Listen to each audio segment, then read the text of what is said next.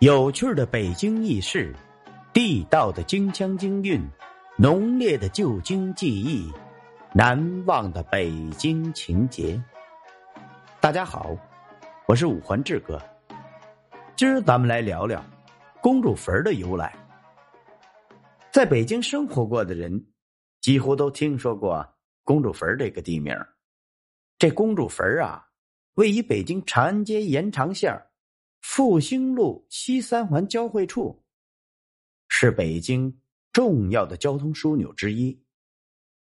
很多人听了公主坟这个地名后，都心存疑问：这里为什么取名叫公主坟呢？是因为这里曾经埋葬过什么公主吗？尤其是在电视剧《还珠格格》开播后，更多的人对京西公主坟内埋葬的公主是谁？充满了好奇，那可以说是各种说法都有啊。有的说呀，在这里埋葬着乾隆皇帝微服私巡时认的一位义女；也有的说呀，埋葬的是清朝的一位公主，一位跟清皇室并无血缘关系的汉族公主。这个人就是孝庄皇太后的义女孔思贞。咱们先说是第一个版本，乾隆一女。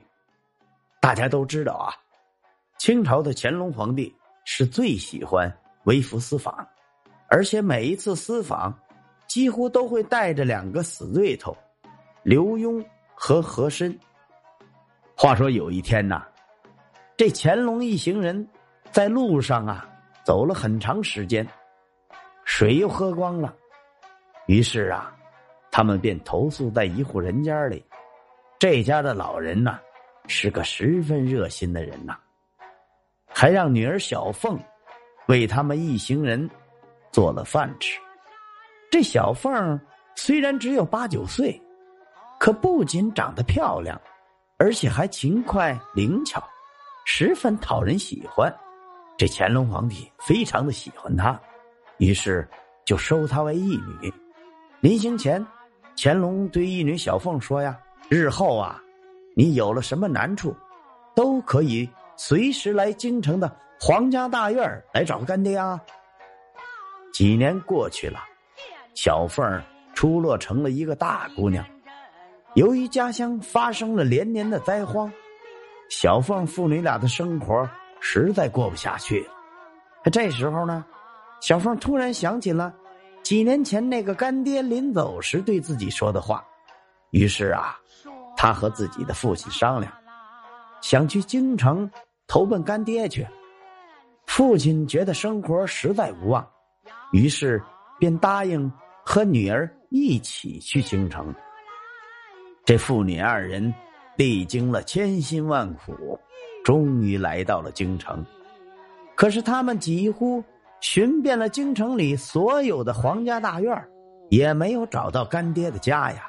最终啊，这父女俩只得靠乞讨过生活。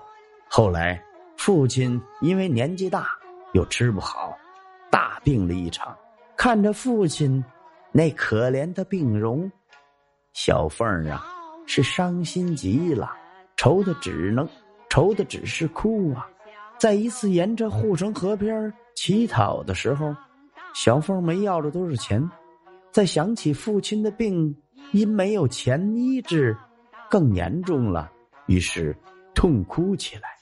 嘿，这时候呢，刘墉正好出来办事儿，他见护城河边有一个小姑娘在哭，就看了一眼，寻思着这姑娘好面熟啊，走近一看。他认出来，这是皇上前几年微服私访时认的干闺女，于是向小凤问明原因，就将父女二人接回到自己的府中。到了刘墉的府院，父女二人才知道，那干爹竟然是乾隆皇帝，接他们的先生是丞相刘墉。这皇家大院啊，指的是皇宫啊。父女二人。是又惊又喜又怕呀！第二天，这刘墉便将小凤父女的事情禀告给乾隆。乾隆于是召见了小凤父女，把二人安排在宫中做事。又过了一段日子，小凤的父亲因病去世了，只剩下小凤一个人待在宫中过活。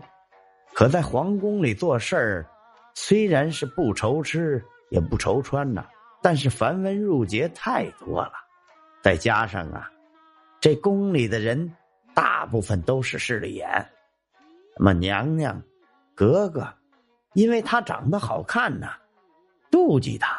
并且对小凤是冷言冷语，这阿哥皇孙见她长得端庄秀丽，对她都不怀好意，总想欺负她。这太监宫女呢，也因为他出身贫贱，又给不起赏钱，时不时的也指桑骂槐的数落他一通。俗话说得好啊，宁喝舒心的粥，不吃皱眉的饭。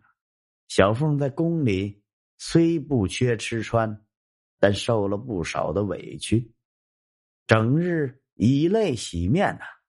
在父亲死后不久，就大病了一场，几天油盐不进，昏昏沉沉，最终一命呜呼了。小凤死后啊，乾隆本想着随便就把他埋了了事，但刘墉建议说。她虽不是皇上您的亲女儿，但到底也是您的义女呀。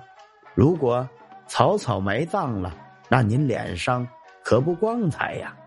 乾隆听了，觉得刘墉的话不无道理，于是就传旨，按照公主的品级，给小凤办葬礼，把小凤葬在了如今的复兴路西三环交汇处。后世的人。都管这个地方叫公主坟好了，这个版本的公主坟咱们就聊到这儿。如果您喜欢这个节目，欢迎您订阅、转发、评论，您的支持就是我前进的动力。咱们下期再见。